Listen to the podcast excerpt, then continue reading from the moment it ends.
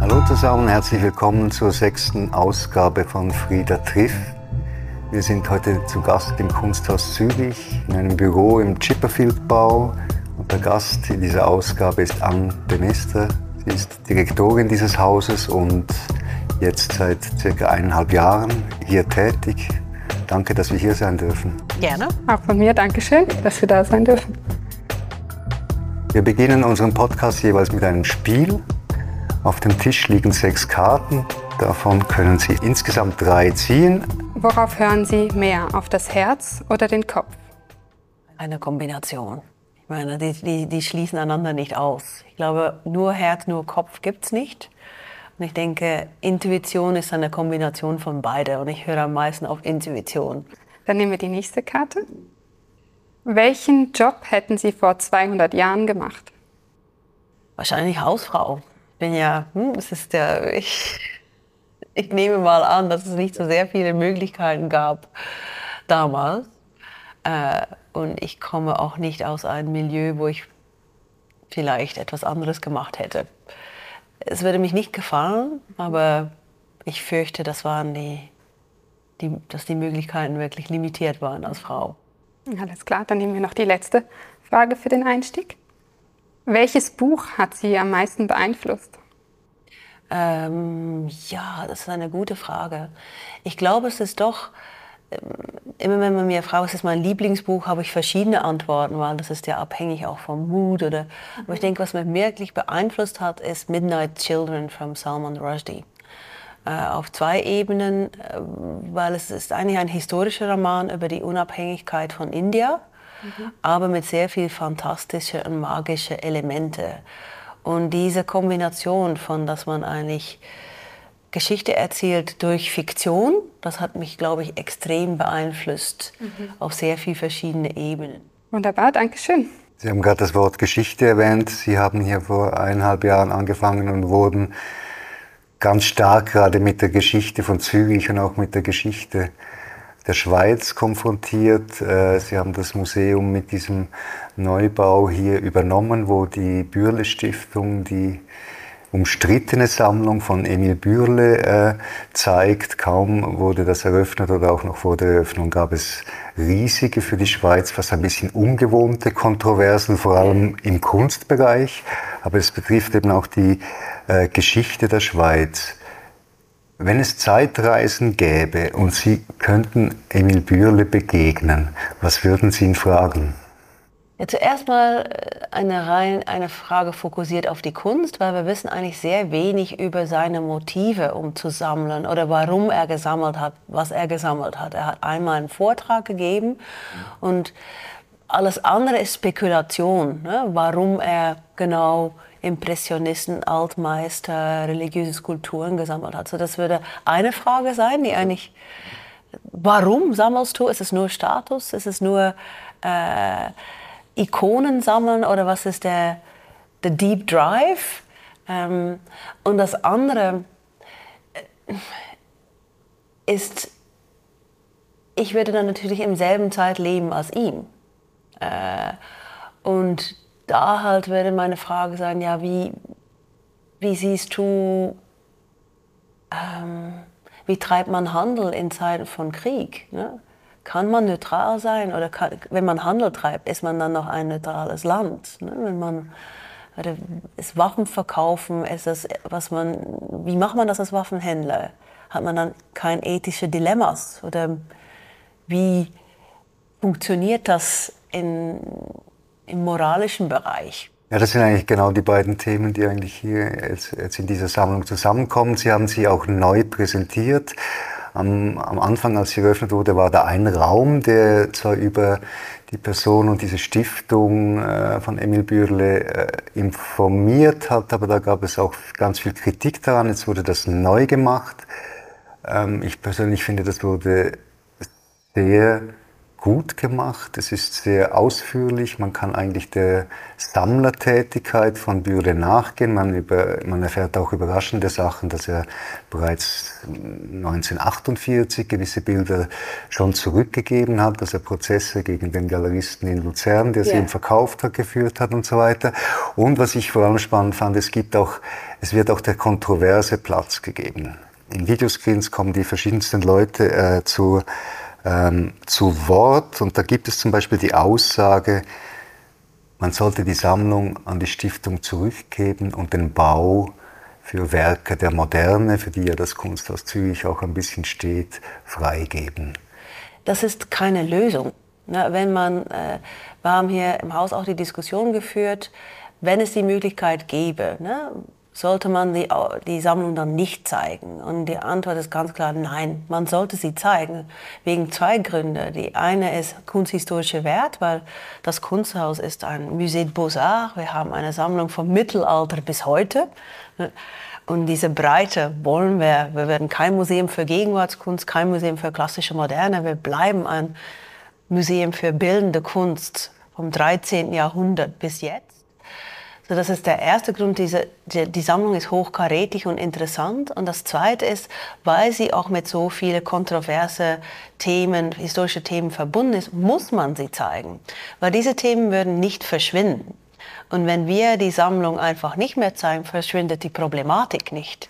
Und auch die Verbindung zwischen Emil Bürle und das Kunsthaus verschwindet nicht, weil Herr Bürle war ein Mäzen vom Kunsthaus. Er hat, was wir der Pfisterbau nennen, gebaut. Das sollte man dann abreißen. Er hat das Höllentor geschenkt. Das sollte man dann wegnehmen. Er hat die Seerosen geschenkt. Also Sie müssen ja. eigentlich mit ihm leben. Sie müssen jetzt ja, auch mit ihm arbeiten. Ja, und ich denke, das ist auch wichtig, weil diese, die, die Ambivalenz und die, die äh, schmerzhafte Seiten der Geschichte sollte man ausharren. Und ich glaube selber daran, ob es jetzt hier diese Geschichte in der Schweiz ist oder in, in Holland ging es eher über Kolonialgeschichte. Man kann das Unrecht, das in Vergangenheit passiert ist, nicht gut machen. Das ist unmöglich. Äh, man kann, äh, aber man darf es auch nicht vergessen und man darf es auch nicht verschwinden lassen. Man muss darüber diskutieren und to look, it, to look it in the eye. Ne? Und sagen, okay, das ist unsere Vergangenheit. Heute beurteilen wir das völlig anders, aber wie gehen wir dann damit um? Es gibt aber auch Stimmen, die sagen, gerade in Ihrer Präsentation sagt ein, ein, ein Herr, also für ihn stimme das eigentlich so nicht. Kunst ist Kunst. Und Geschichte ist Geschichte. Yeah. Und die Kunst gehört ins Kunsthaus und die Geschichte gehört ins Historische Museum. Ich glaube dort grundsätzlich nicht dran. Kunst ist zum tiefsten mit der Welt verbunden. Äh, ob es jetzt äh, äh, Jan van Eyck ist, in äh, Flemish Primitive oder Gegenwartskunst oder Kunst ist nicht auf einer Insel geboren, funktioniert nicht in Splendid Isolation. Künstler sind Bürger dieser Welt und setzen sich auch mit Themen dieser Gesellschaft auseinander. Und natürlich gibt es äh, bestimmte Kunstrichtungen wie der abstrakte Expressionismus, die irgendwo in ein äh, parallele Welt der Spiritualität oder, oder Formensprache lebt. Aber die meiste Kunst ist zum tiefsten mit unseres Menschsein verbunden. Und man kann das einfach nicht auseinanderziehen. Man kann nicht sagen, wir trennen das, es ist nicht verbunden. Man sollte Kunst irgendwo in, äh, in eine sterile Umgebung isolieren von den Konflikten der Welt. Ich glaube dort nicht dran. Ich glaube auch, dass die Bedeutung von Kunst ist, dass sie mit uns Menschsein, mit unserem Leben zu tun hat. Ne? Und dass wir das nicht so streng auseinanderziehen können. Aber ich verstehe auch, wir sind kein historisches Museum. In dem Sinne, wenn, wenn man wirklich die Geschichte der Zweiten Weltkrieg zum tiefsten aufarbeiten will, dann sind wir als Kunstmuseum nicht der Ort, wo es stattfinden soll. Aber wegen die Sammlung Bürle ist die Diskussion auch hier im Haus. Und dann sollten wir uns damit auseinandersetzen. Und wegen der Sammlung Bürle ist die Diskussion auch überhaupt in, in Zürich jetzt so entbrannt und in ja. der Schweiz. Ist das vielleicht auch eine Chance, das Ganze nochmal genauer anzuschauen, wenn Sie, wie Sie vorhin gesagt haben, man da auch nicht einfach wegschauen kann? Ja, ich, ich sehe das schon. Ich meine, es ist natürlich ein bisschen für uns sadomasochistisch, um das zu denken. Aber gleichzeitig denke ich, ja, weil die Kontroverse um die Bürle-Sammlung wirklich zum Skandal geworden ist, kann niemanden die Diskussion vermeiden. Und es ist auch ein Moment vielleicht in der Schweizer Geschichte, wo man sich auf Neues, es gab ja, alle Fakten waren, glaube ich, schon klar seit der Berger-Kommission, aber es ist ein tiefes, ein, ein großes Bericht, das nicht alle Schweizer gelesen haben. Und wenn es in Form einer Ausstellung und äh, wir die Kunst wieder nah an die Menschen kommt, das ist auch eine Chance. Mhm. Aber ich hoffe dann auch vor allem, dass unsere Arbeit weitergeführt wird, auch noch von anderen und anderen Institutionen. So denken Sie, diese Art der Reflexion darüber wäre auch ähm, auf andere Institutionen eben oder andere Ausstellungen, die vielleicht ähnlich kritisch sind oder vielleicht auch nicht ganz so kritisch ähm, übertragbar. Ja, ich denke, es, es, hoffentlich hat es so einen Dominoeffekt. Mhm. Ne? Äh, es hat eigentlich schon angefangen auf andere Art und Weise mit der Gürlit-Ausstellung im Kunstmuseum Bern wo sie äh, auf sehr interessante Art und Weise eine Problematik dargestellt haben. Aber dort konnte man sich irgendwo noch davon trennen, weil Gürlet war ja ein deutscher Sammler. Und seine Geschichte hat eher mit der Geschichte Deutschlands zu tun. Aber die Sammlung Bürle hat mit der Geschichte der Schweiz zu tun. Und dann kommt es immer so nahe dran, für, glaube ich, für alle, die hier das Haus besuchen. Aber ich sehe es als ja, unsere Ausstellung auch wieder als ein Anfang, die weiterführt, bei uns weiterführt im Haus, aber hoffentlich auch in andere Foren, andere Plattformen, andere Museen. So wie die Ausstellung jetzt ist, wird sie ja aktuell auch nochmal untersucht. Das heißt, sie wird vielleicht auch nochmal überarbeitet. Ist das ein, ja. ein offener Prozess? Ja, ich meine, wir haben von vornherein angekündigt, die Ausstellung hat eigentlich drei Phasen, mhm. auf jeden Minimum drei Phasen. Erste Phase ist jetzt zweite Phase fängt eigentlich Ende Februar an mit einem Rahmenprogramm, wo wir, äh, wir starten mit einer Performance von einer amerikanischen Künstlerin, Alexis Blake. Äh, es ist eigentlich eine Performance über Lamentieren. Es geht nicht spezifisch über Bürle, aber über wie äh, drücken bestimmte Gesellschaften Trauer aus oder Schuld oder Bedauern oder äh, Schmerz. Ähm, und dann gibt es eine Serie äh, Podiumsdiskussionen oder Debatten eigentlich um die Thematiken der, Sam der Sammlung und Ausstellung herum. Und die dritte Phase ist äh, Ende Juni 2024 publiziert Historiker Raphael Groß äh, eigentlich seine äh, Überprüfung der Provenienzforschung der Bürle-Sammlung. Und wenn dieses Bericht da ist, wird die Ausstellung auch darauf reagieren. Äh, wahrscheinlich brauchen wir dann doch einzige Monate, weil äh, so dynamisch kann man nicht sein. Äh, ich nehme an, das Bericht wird auch ziemlich ausführlich und braucht, äh, braucht, wir brauchen Zeit, um das zu interpretieren und wieder zu übersetzen. Aber dann ändert die Ausstellung sich nochmal und es ist auch keine Dauer Ausstellung. Es kommt wieder noch eine neue Variante. Wann das stattfindet, das wissen wir noch nicht. Also nur, dass man das richtig versteht, die Sammlung bleibt schon hier, aber Sie, Sie rechnen damit, dass Sie die jetzt alle paar Jahre auch überarbeiten ja, werden. Ja, das ist eine dynamische, ich denke sowieso Museen äh, jetzt, auch die dauerhafte Ausstellung der Sammlung ist nie statisch. Ne? Das, früher hat das, war es vielleicht so, dann hat es zehn Jahren derselbe Display.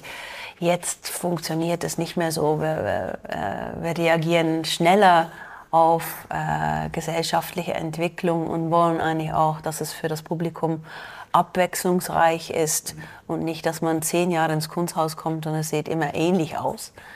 Aber sicher die Sammlung Bühle rechne ich damit, die, ich bin ja neu in der Schweiz, aber habe eigentlich schon in diesen anderthalb Jahren gesehen, wie schnell sich doch so Änderungen vollziehen können in einer Diskussion. Und ich denke, das wird nicht aufhören. Und wir sollen irgendwo in Kontakt bleiben mit, was sich gesellschaftlich entwickelt.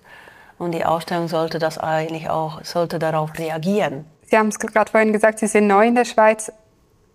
Und als Sie herkamen, haben Sie wahrscheinlich erstmal nicht damit gerechnet oder als Sie sich entschlossen haben, herzukommen, ähm, dass der Staat so anstrengend wird wahrscheinlich. Wie hatten Sie sich das denn vorgestellt?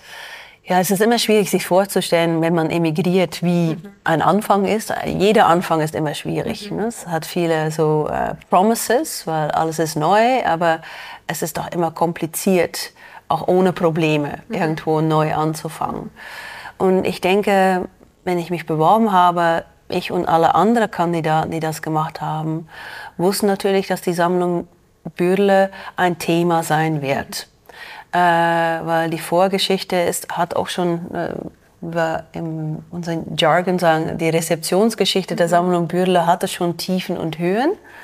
Also ich hatte erwartet, dass es dort et, et, etwas spielen würde, aber nicht so extrem. Wie Sie gesagt haben, die, es war wirklich ziemlich extrem, äh, was stattgefunden hat in den Medien und außerhalb. Ähm, aber vorgesehen hatte ich Schwierigkeiten, aber nicht von dieser Art und Form und, und Intensität.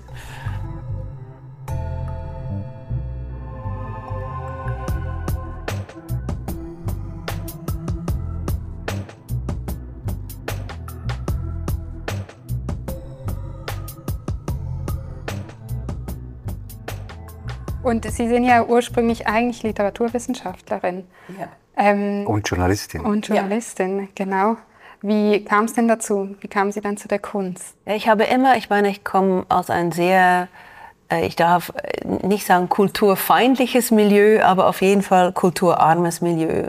Meine Von der Familie, Familie ja. hat kein Interesse an Kunst oder Musik oder. Sie hatten keine Kunstbände zu Hause? Nein, nein, wir hatten, ich meine, ich weiß nicht, das, vielleicht gibt es auch ein, ein Parallel in der Schweiz. Es, gibt, es gab Artis Historia, das sind so, äh, man konnte dann Punkte sammeln und dann Kunstbücher mit Illustrationen äh, das war bei Schokolade, Jacques. Mhm. Und dann hatte man immer so Abbildungen gesammelt, die man in Bücher reinkleben konnte. Mhm.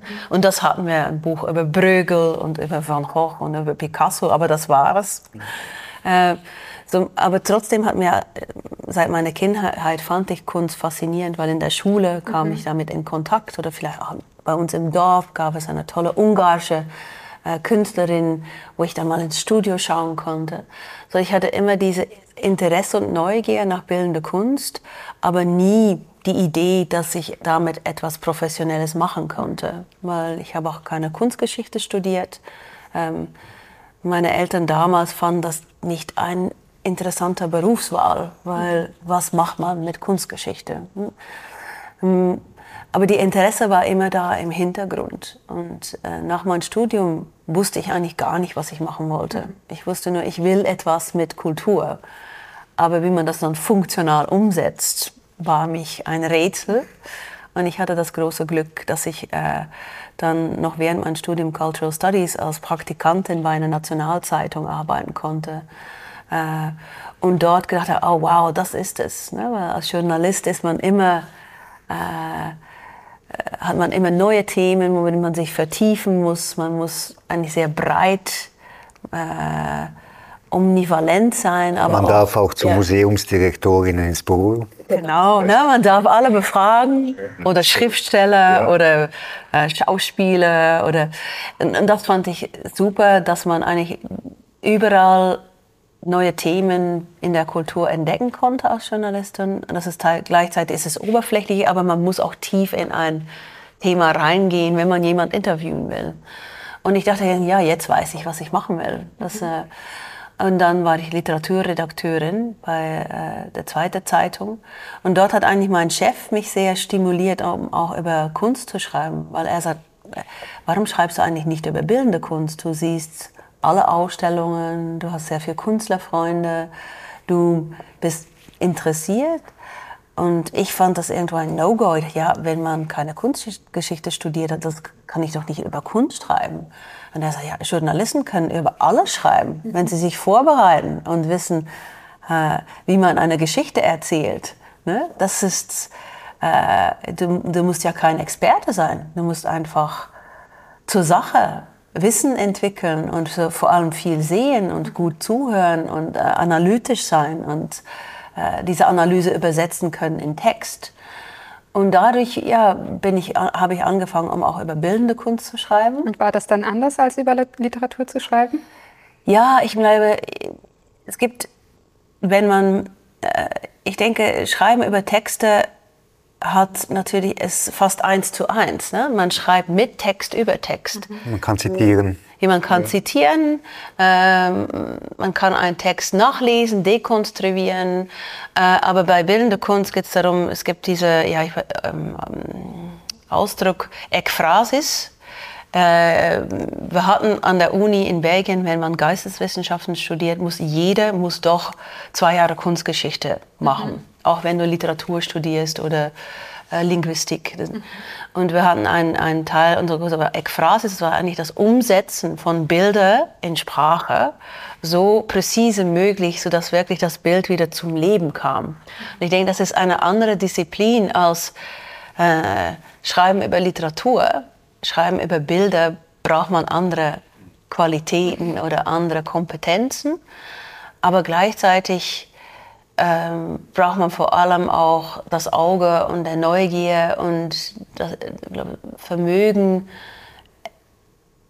zu vermitteln zwischen das Bild und ein Publikum, das man nicht kennt, das vielleicht weniger weiß über Kunst oder gar nichts oder äh, dass man die Interesse wecken muss. Ähm, für mich war es dann trotzdem ziemlich natürlich. Äh, er hat mich irgendwo emanzipiert und gesagt, also das waren, Erlaubnis gegeben. Also Sie waren zuerst eigentlich auf der Seite, auf der wir ja, jetzt sitzen. Ja, wir genau. sind dann auf die andere Seite hinübergekommen. Ja, das ist eigentlich dank einem ein, ein, ähm, sehr flamboyanten Museumsdirektor, Jan Hood, äh, war, äh, war Belgier, äh, hatte aber sehr viel international gearbeitet. Er war Direktor des Museums für Gegenwartskunst in Gent in Belgien, aber auch der Direktor der Documenta 9 in Kassel und hat äh, extrem viele Projekte überall in der Welt gemacht. Ähm, Japan, Brasilien, äh, Australien, äh, Norwegen. Und eines Tages, und wenn ich das jetzt erzähle, und ich muss das öfter erzählen, weil man das immer fragt, je öfter ich das erzähle, je öfter es fast zu einem Märchen wird. Oder so, ob, es, ob ich das, as if I just make it up. Mhm. Weil ich glaube, in der heutigen Zeit wird das überhaupt nicht mehr so funktionieren. Er hat mich einfach angerufen eines Tages auf der Redaktion der Zeitung. Äh, er war in Belgien wirklich so eine bekannte Persönlichkeit. Auch Menschen, die nichts mit Kunst zu tun hatten, kannten Jan Hut, weil er war immer im Fernsehen, war ein sehr lauter, äh, ja, ausgeprägter Mann mit sehr starken Meinungen und äh, sehr begeisterungsfähig. Und er hat angerufen und gesagt, ah, Frau de Meester, ich brauche eine neue Assistentin. Nee, okay, äh, aber Herr Hutt, ich mache hier nicht die äh, Nachrichten. Ne? Wenn Sie eine Advertisement wollen, dann kann ich Ihnen äh, verbinden mit meiner Kollegin. Also, ja, nein, natürlich nicht. Also, Sie, Sie sollen für mich arbeiten. Und dann habe ich gesagt, ja, aber er sagt, ja, ich habe alles gelesen, was Sie geschrieben haben, die letzten drei Jahre. Und ich finde noch immer, ja, Literatur ist doch ein bisschen besser als bildende Kunst, aber ich finde es toll, wie Sie Kunst anschauen. Und ich brauche ein Auge und ich brauche jemanden, der schreiben kann. Und äh, er sagt, ja, aber Herr Hutt, ich bin keine Kunsthistorikerin, ich habe noch nie eine Ausstellung gemacht. Und Sie kennen mich nicht. Ich kenne ihn natürlich, weil alle kennen. Mhm. Äh, äh, aber wir haben uns noch nie persönlich begegnet. Und er hat dann gesagt, ja, ich habe schon genug Kunsthistoriker, ich habe noch fünf andere Assistenten, das sind alle Kunsthistorikerinnen. Äh, Ausstellungen machen kann man lernen wie Schwimmen, ne? man muss einfach anfangen. Und äh, ja, ich bin der Sohn eines Psychiaters. Wenn wir mal Lunch essen miteinander, weiß ich, weiß ich genau, wie sie funktionieren. Das ist ja verrückt, ne? wenn jemand dich anruft mit so einem äh, Angebot, das eigentlich nie, auf nichts basiert ist. Äh, aber gleichzeitig ich dieser Mann ist eine Enzyklopädie. Äh, er ist ein, einer der wichtigsten Ausstellungsmacher seiner Generation. Ich kann nur von ihm lernen. Und wenn ich, ich kann es mal ausprobieren. Also Sie haben sich auf diese verrückte Idee direkt eingelassen? Ja, mit ein bisschen Vorbehalt, ja. weil ich habe gesagt, ja, okay, aber ich möchte noch meinen Job bei der Zeitung nicht aufgeben. Mhm. Ich bleibe Literaturredakteurin, schreibe nicht mehr über bildende Kunst, weil das würde eine Vermischung sein und habe dann ein halbes Jahr beides gemacht. Mhm.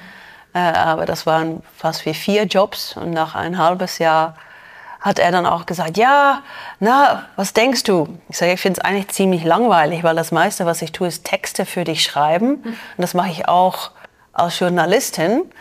Und ich finde es toll, aber mm, nothing new. Und dann hat er gesagt, ja, da musst du mal eine Ausstellung machen. Und äh, hat gesagt, äh, ich mache so ein Festival in Nordfrankreich für Poesie und bildende Kunst und das kannst du dann jetzt machen. Mhm. Also äh, und es hört sich wirklich. Also direkt ins kalte Wasser geworfen. Ja, okay. So das Schwimmen, seine ja. Schwimmmetapher hat er. Ja. Und dann habe ich gedacht, wow, es ist eigentlich noch viel spannender, an die Seite der Produktion zu sein, dass man nicht nur Kunst beobachtet und analysiert und kommentiert, aber dass man mit dabei sein darf, wenn Kunst geboren wird. Ne? Und wenn sie, äh, dass man sehr nah mit Künstlern arbeiten darf und auch diese praktische Seite, dass man eigentlich damals habe ich auch sehr viel Produktionsarbeit gemacht für Künstler, dass man eigentlich eher all diese äh, Facetten. Also Produktionsarbeit heißt? Äh zum Beispiel, ähm, wir hatten eine Ausstellung mit einem Künstler Bratzo Dimitrijevic und er wollte eine Installation machen mit 300 Kokonüsse, sagt man das? Okay, Kokonuts? Ja. Kokosnüsse und dann muss man die irgendwo finden. Gut. Ja. Okay. Oder Piotr Klanski, ein polnischer Künstler, wollte ein Pferd bemalen als Performance. Und dann musste man Recherchen tun und sagen, welche Farbe darf man auf ein Tier benutzen, ohne mhm. dass es sich schädet. Und das, das fand ich auch, eigentlich ist es auch fast wieder wie Journalistenarbeit, aber dann auch in praktisch muss man das praktisch umsetzen. Man muss sich plötzlich mit Sachen auseinandersetzen, wo man keine Ahnung hat. Aber es gibt vielleicht noch eine andere Verwandtschaft. Sie haben es vorhin gesagt, also äh, Journalismus oder Kulturjournalismus hat auch viel mit Vermittlung zu ja. tun. Und äh, ich glaube, mittlerweile sind Sie jetzt auch, Sie waren schon Direktorin eines Museums in Holland und sind es jetzt in Zürich. Wie viel, welches Gewicht messen Sie dem bei und wie weit profitieren Sie davon, dass Sie eigentlich einmal Journalistin waren? Das ist eine gute Frage, weil ich denke, Vermittlung ist wirklich das Herzstück des Museums. In dem Sinn auch für, für mich als Direktorin. Wir sind einfach ein Bindeglied zwischen äh, Kunstwerke, Kunst, Künstler und äh, das Publikum. Das ist unsere Rolle. Wir sind nicht nur dort, um Kunstwerke aufzubewahren oder irgendwo die äh, zu zeigen. Wir müssen einfach die Geschichten und Narrativen, die dazugehören, mit Begeisterung erzählen auf alle Arten und Weisen, mit Text, mit Audio, mit Führungen, mit äh, Vorlesungen. Das ist eigentlich Core Business des Museums ist Vermittlung.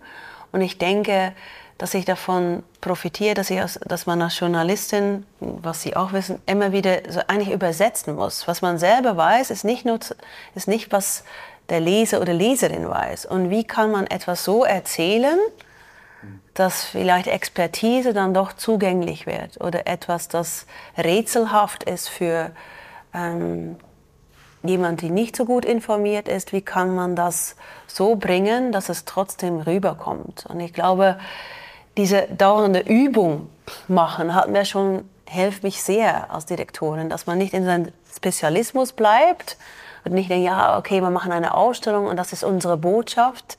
Ja, okay, aber wie kommt die Botschaft dann rüber? Und was sollen wir eigentlich tun, um ein so breites, breit mögliches Spektrum an Menschen zu erreichen? Wenn Sie heute äh, aus Ihrer Position, jetzt aus der Position einer Museumsdirektorin äh, und Kuratorin auf den Kulturjournalismus blicken, der durchlebt ja auch schwierige Zeiten im Moment. Was würden Sie heute vom Kulturjournalismus erwarten? Das ist eine gute Frage, weil ich glaube, um das genau für die Schweiz zu formulieren, bin ich noch nicht lange genug da. Äh, ich denke, es ist sehr lokal, was das Bedürfnis ist. Aber ich denke, in die Niederländer war es für mich klar, was ich erwartet habe, ist genau, dass Kulturjournalisten ähm, auch Teil Botschafter sind von Kunst und Kultur. Dass sie kritisch sind und analytisch, ne, dass sie beurteilen, was Institutionen und Künstler produzieren, kritisch beurteilen, aber dass sie es auch sehen als Teil ihrer Aufgabe, um einfach Kunst als Botschafter in die Welt zu bringen. Also auch Vermittlung. Auch Vermittlung. Es würde 50-50 sein für mich bei Kulturjournalismus, weil, weil wir, glaube ich, in einer Zeit leben, wo Kunst und Kultur nicht selbstverständlich sind, dass es das gibt oder, oder dass es wichtig ist. Und ich denke, wenn man in der Kultur arbeitet, ob es auf der Journalistenseite ist oder auf meiner Seite, sind wir auch dafür verantwortlich, dass wir zeigen, dass Kunst und Kultur wirklich Teil, ein natürliches Teil des Menschseins ist. Es ist nicht nur für die Elite, das ist nicht nur für Leute, die ausgebildet sind, es ist nicht nur für äh, einen ganz kleinen Kreis an Menschen, es ist für alle da. Aber man muss es immer wieder verteidigen, dass es ebenso wichtig ist wie Brot und Butter oder mhm. äh, alles andere, das man eigentlich selbstverständlich findet.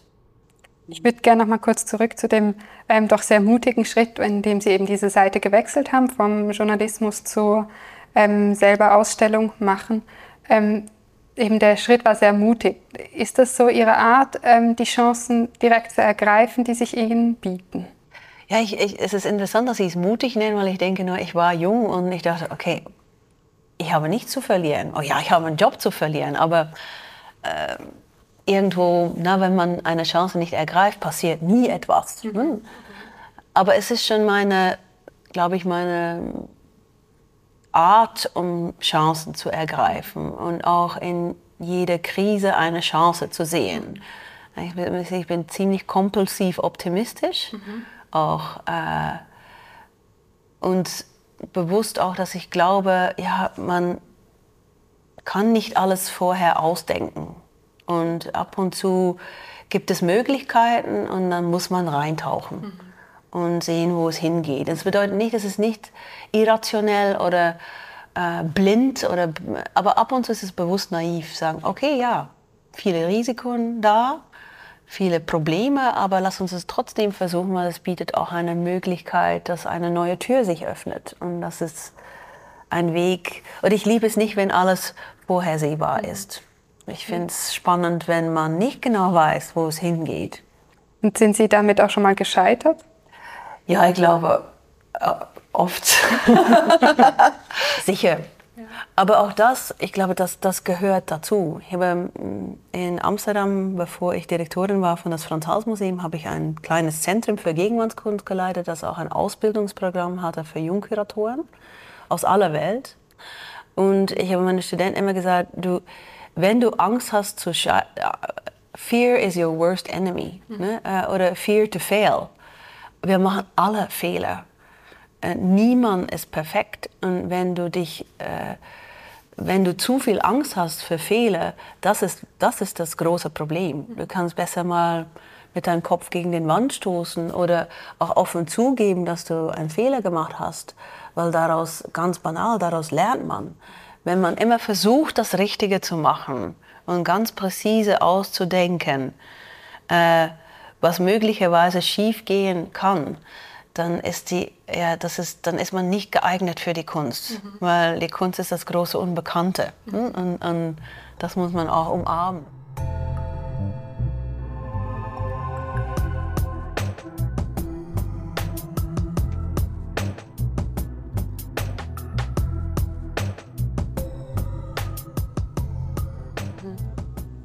Vielleicht was anderes, wo man manchmal auch einfach äh, loslegen sollte, ohne viel nachzudenken, ist, wenn man Fremdsprachen spricht. Ich habe gelesen, Sie sprechen fünf Sprachen. Ah, ich denke, in Belgien ist das ziemlich normal. Ja, wir sind auch ein kleines Land wie der Schweiz und muss ja Minimum drei Sprachen sprechen. Äh, Flämisch, Französisch und offiziell Deutsch, aber das passiert nicht. Offiziell ist es Flämisch, Französisch und Englisch, die, die meisten Sprachen dann so in meinen fünf ist dann eigentlich gar nicht so viel. Mhm.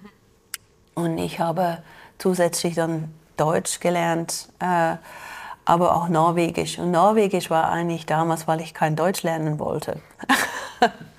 Oder das Studium in Literatur und Linguistik, was ich gemacht habe. Man musste dann drei Sprachen auswählen im Ger germanischen Bereich. Und ich habe Niederländisch, Englisch gemacht und wollte kein Deutsch. Und dachte ich, ah, Norwegisch, weil ich liebe Norse Mythology und damals auch Black Metal. Und, und es ist eine ziemlich einfache Sprache. Und jetzt mussten Sie doch noch Deutsch lernen. Ja, genau. Sie haben eine Black Metal Sammlung zu Hause? Äh, früher, ja. Früher. ja. Haben Sie die nicht nach Zürich mitgenommen? Ja, doch, aber ich glaube, CDs, das, ich habe gar keinen CD-Player mehr. Aber die Spotify-Liste, da ist es immer noch drauf. Vielleicht eines, so Satirikon Bürsum aus Nostalgie. Meine Kinder finden es aber schrecklich und können sich auch nicht vorstellen, Mama, warum hast du das, das nur Lärm? Sie haben Familie hier in Zürich? Ja. Ich habe einen Mann und zwei Kinder. Und Sie, haben, und Sie haben gesagt, die Kinder haben nicht denselben Musikgeschmack wie Sie.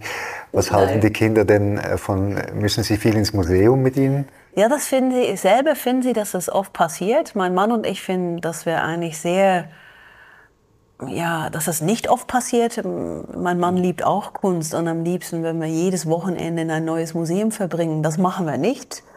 Und daher finden wir, dass die Kinder eigentlich verwöhnt sind. Wir gehen wahrscheinlich nur einmal pro Monat in ein Museum mit die Kinder, aber sie mögen es wirklich nicht. Und so zu Hause habe ich die größte Arbeit, um äh, zu überzeugen, dass Kunst wertvoll ist und nicht nur langweilig und äh, unnötig, weil sie sind null interessiert. Okay, aber das kann ja noch werden. Vielleicht ja. kommt da irgendwann was ganz anderes zurück. Eben was, Sie haben ja vorhin ge davon gesprochen, dass man ja nicht immer alles voraussehen muss. Nein. Das könnte in diesem Bereich auch passieren. Genau. Und da vielleicht ist es, es ist Rebellion. Ne? Man mag ja nicht immer, was seine Eltern vorschreiben. Und, ähm Und jetzt haben Sie wirklich eine große Aufgabe eigentlich übernommen, das Kunsthaus Zürich in die nächste, in die nähere Zukunft ja. zu führen. Wie würden Sie das Kunsthaus Zürich definieren als Haus? Wie es sich jetzt positioniert ja. in der Schweiz, international? Was ist das für ein Haus? Ja, ich denke, das erste seit, der Erweiterung wird immer gesagt, wir sind das größte Kunstmuseum der Schweiz. Und das sind wir, aber groß sein ist keine Qualität. Ne? Das sagt eigentlich nicht so viel aus. Das sagt etwas über Volumen und äh, große Treppen. Große, ja, hm, monumentale Treppen, viel Kunst. Aber ich glaube, was, was uns definiert, ist zum ersten, was ich zuerst gesagt habe, wir sind ein, wirklich ein Musée de Beaux-Arts. Äh, ein Museum, das Kunst zeigt aus sehr vielen verschiedenen Epochen. Und das ist anders als ein Museum für Gegenwartskunst ein, oder ein Museum der Moderne. Äh, und dort sind wir ähnlich wie das Kunstmuseum Basel. Ne? Wir, wir, wir haben eine sehr breite Definition von was Kunst ist und äh, in welche Zeiten sich das abspielt. Und das Zweite ist äh, ganz ähm, schlicht gesagt, möchte ich gerne, dass wir in der Zukunft nicht nur, wir sind im Moment, glaube ich, ein wunderschönes Bilderpalast, wo man Kunst in Ruhe genießen kann, äh, auf eine sehr klassische Art und Weise. Und ich finde es wichtig, dass wir das aufbewahren, ne, dass man das, dass das Museum ab und zu auch ein Refugium sein kann, wo man sich zurückzieht aus der Welt, wo äh, es eine Alternative gibt für äh, die Konflikte um uns herum, wo man zu einem Moment von Reflexion kommen kann. Aber wir sagen, wir möchten eigentlich, dass wir nicht nur dieses Bilderpalast sind, aber auch, dass wir, und der Metapher oder Vergleich, die ich dann immer benutze, und ich denke, mein Kollegen Björn, oh, here we go again. Ne? In-house ist es schon ein bisschen langweilig, dass wir auch ein, so ich nenne es mal Center, Center, Zentrum für Neugier sind. Nämlich, damit meine ich, dass Kunst hat sehr viele Verbindungen zur, was in der Welt, was sich in der Welt abspielt, Politik, gesellschaftlich, menschlich. Und ich denke, auch diese Diskussionen müssen wir führen mit und durch Kunst und Künstler. Dass wir sind nicht äh, ja, wir sind nicht in Splendid Isolation. Wir sind nicht diese Oase, wir sind nicht nur diese Oase für die Kunst. Wir sind mitten in der Gesellschaft drin. Und gesellschaftliche Diskussionen führen mit und durch Kunst ist Teil unserer Aufgabe. So wie wir es das jetzt mit der Bühle-Ausstellung machen, aber zum Beispiel auch mit der kleinen Intervention von Hilda Zwingli in der Sammlung, wo wir sagen, ah, warum, warum gibt es eigentlich so wenig äh, Künstlerinnen, nicht nur in unserer Sammlung, aber in europäischer Sammlung weltweit, können wir das vielleicht ändern. Was heißt Gleichberechtigung eigentlich? Ich stelle mir das ein bisschen so vor, wie wenn Sie ein, ein, ein, ein großer Tanker äh, auf dem Meer, wo es relativ lange dauert, ja. bis, äh, bis der, auch wenn Sie das Steuer herumreißen, dauert es lange, bis ja. er wirklich die Richtung ändert. Ist das hier auch so? Oder oder äh, stellt man sich das vielleicht auch falsch vor und Sie können eigentlich da relativ frisch rein und ein bisschen und das Geschäft auch umkrempeln, oder? Ich denke, was Sie sagen, ist, ist sehr wahr für jedes Museum. Museen sind riesige Tanker und die, es ist nicht so, nicht so schnell, dass sie plötzlich umkehren und irgendwo anders hinfahren. Aber gleichzeitig glaube ich, dass Das Kunsthaus, das Team ist sehr dynamisch und sehr offen für Veränderung. Und auch wenn wirkliche Änderung lange dauert und langsam geht, dann kann man schon kleine Änderungen initiieren. Und für uns war in dem Sinne, war die Bülle-Ausstellung eine kleine, große Änderung, zu sagen, wir sind offen für Diskussion. Wir wollen diese Multiperspektive, wir wollen sogar ab und zu Konflikt. Also auch eine Chance eigentlich. Ja, okay. genau. Und äh, auch mit anderen Projekten versuchen wir das zu zeigen, wo es hingehen kann. Äh, ich kann es nicht gut aus Deutsch sagen, aber es ist ein bisschen ein Riesenöltanker und ab und zu schießt man eine Pfeile ab, ne? so ein Lichtpfeile, um zu zeigen, aha, es geht doch vielleicht noch irgendwo anders hin, nicht nur in diese Richtung.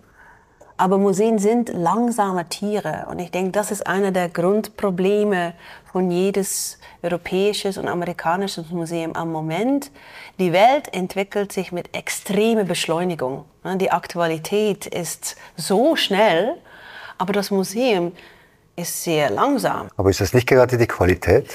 Ja, das könnte auch eine Qualität sein, ne? dass man äh, sich, ja, dass es einfach Zeit für Reflexion, für Langsamkeit gibt, nicht für die äh, unmittelbare, sofortige äh, Reaktion in eine sehr polarisierte Umgebung, dass man sich Zeit nimmt.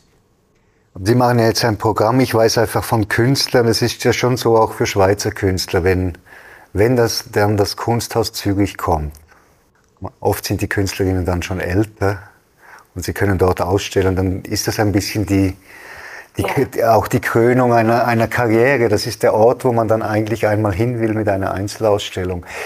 Wie wählen Sie Künstlerinnen aus und vielleicht auch ein bisschen im Spiegel? Man, man hat die Museen zum Teil auch unter, unter Verdacht. Das spiegelt, das, hat, das spiegelt sich auch ein bisschen in dieser ganzen Bürle-Geschichte, dass es in der Kunst dann letztendlich schon auch viel um, äh, um Geld geht, um den Markt geht, dass Künstler gemacht werden durch das Zusammenspiel von äh, Kuratoren, Galerien und Museen. Ist das so? Ist das ein bisschen so? Oder sind Sie da ganz frei? Ja, wir sind frei. Ich meine, aber ich glaube, Museen haben sicher mit Geld zu tun, aber nicht in, in diesen, ja, ich kann nicht sagen, ich glaube, es sind zwei verschiedene Themen. Geld spielt eine Riesenrolle im Museum. Wir müssen ja unsere Organisation finanzieren. Und das Kunsthaus ist ein public-private, öffentlich-privates Unternehmen. Äh, Hälfte äh, von das Geld, das wir brauchen, um Personal zu zahlen, das Gebäude zu bezahlen, Ausstellungen zu organisieren, kommt von der Stadt Zürich und die andere Hälfte verdienen wir selber. Mit äh, Ticketverkauf, Mitgliederschaften, Saalvermietung, Fundraising, private Stiftungen, private Donationen. So, das ist, und das ist jeden Tag ein Streit. Ne? Wir müssen dieses Geld reinholen. Aber das hat keinen Einfluss auf, welche Künstler wir auswählen, weil wir werden nicht von Haus und Wirt bezahlt, um hier einen Künstler zu zeigen. Oder es ist nicht so, weil wir einen Künstler zeigen, der in der Sammlung von, sagen wir mal, äh, ähm, wichtiger amerikanischer Sammler ist, dass er oder sie dafür bezahlt. In dem Sinne. Ist also im Moment kein Herr, Herr Bürle da, der so ein Gewicht hat? Nein. Wie Herr Bürle das damals hat? Nein, wir haben, wir haben natürlich Mäzenen, aber niemanden äh, versucht uns zu beeinflussen, in was wir zeigen oder hat dermaßen Gewicht, dass das auch indirekt passiert. Ähm, aber es bedeutet nicht, dass wir, wir sind finanziell nicht unabhängig. Nur das hat keinen Einfluss auf unseren Programm und es gibt dadurch nicht mh, hm, bestimmte Sammler, die determinieren, was wir zeigen oder bestimmte Galerien, die ihre Künstler bei uns platzieren.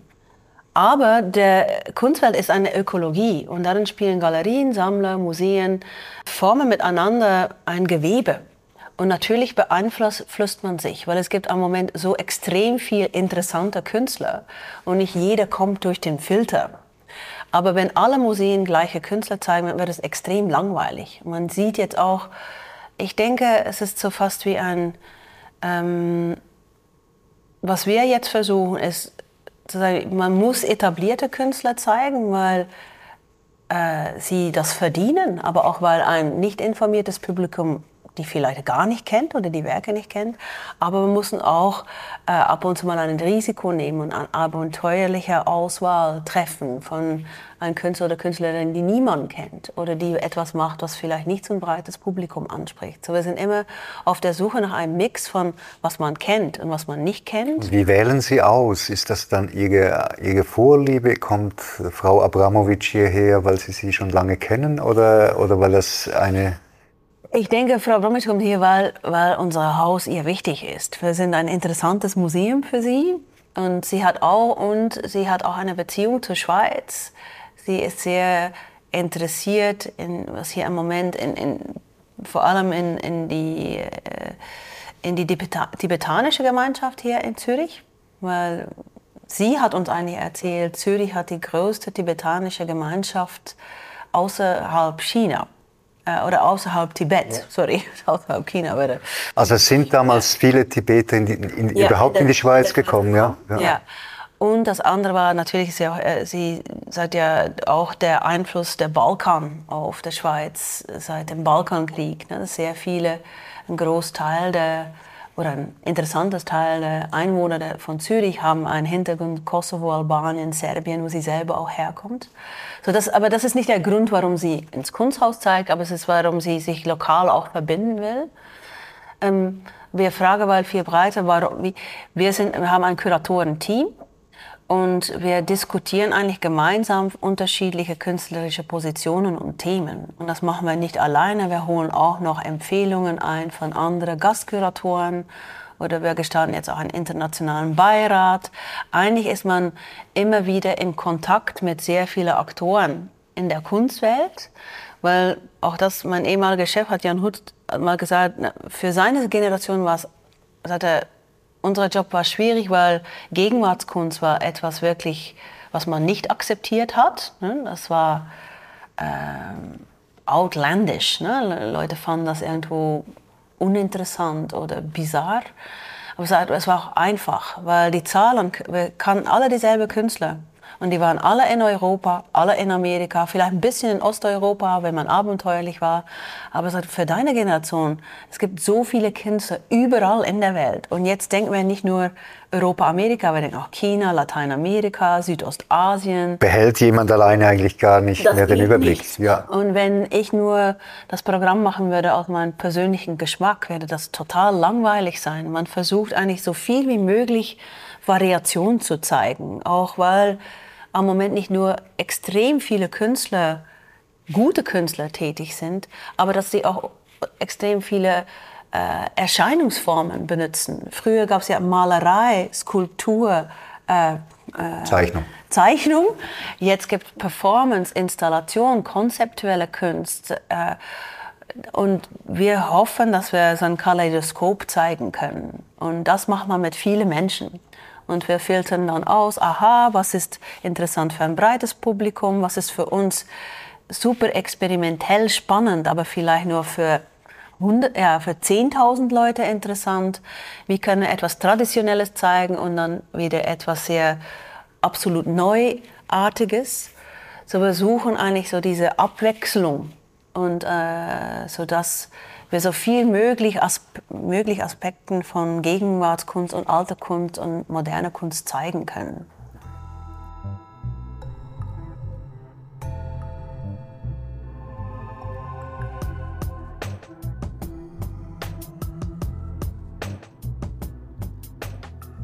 Sie sind äh, die erste Frau, die hier die Leitung innehat. Merken Sie das, dass da vorher nur Männer waren?